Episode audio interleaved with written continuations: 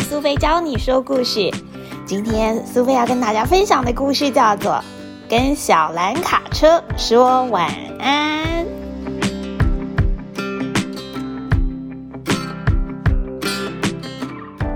这其实是一个很简单的故事，故事大致上就是在说，有一台非常热心助人的小蓝卡车，在一个有暴风雨的夜晚。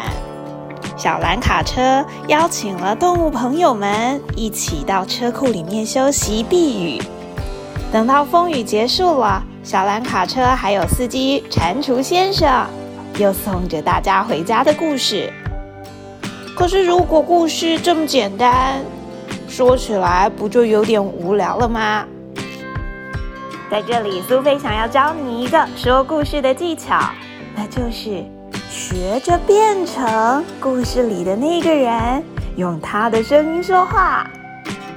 在《跟小蓝卡车说晚安》这本书里面，出现了好多的动物朋友，当然也有小蓝卡车。每一种动物跟每一个角色都有不一样的个性，所以依据这种动物的个性，给它一个适合的声音吧。譬如说。第一个登场的是山羊，咩咩，拜托你，小蓝卡车，可不可以让我进去啊？咩，我想跟你们一起躲雨。咩。接着登场的是小鸡，它的声音就不能够跟山羊一样了。小鸡发出的声音是咯咯咯咯咯咯咯咯。面前下着倾盆大雨，咯咯咯咯咯咯咯！我需要安全的地方，好来躲雨，咯咯咯咯咯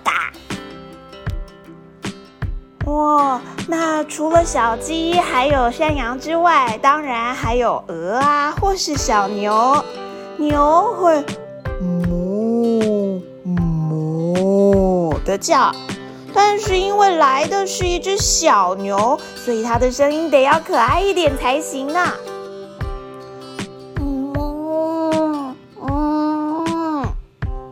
也可以进来吗？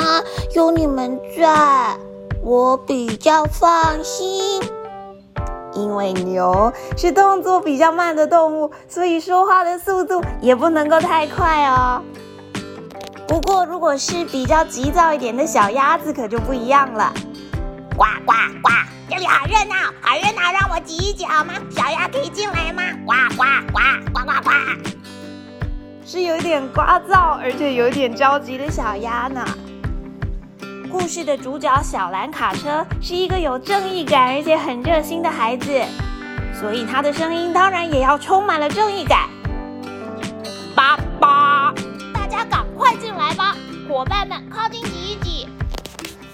如果每一种不同的动物和角色都能够有相对应的声音，那这样这个故事听起来就会非常精彩呢。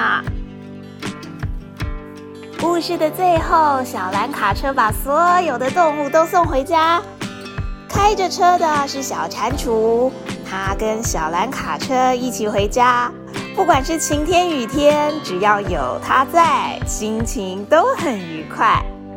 不过回到了车库之后，小蓝卡车很困，很想睡觉。那这个时候的声音又得是如何呢？它轻轻的说声“吧”，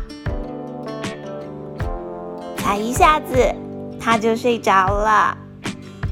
晚安，小蓝卡车。因为要睡觉了，所以声音也得要温柔，而且放慢才行哦。说故事的时候，如果能够配合不同的声音表情，那就能够说出让人听了很喜欢，而且想一听再听的故事呢。下次也试试看这样子的说故事技巧吧。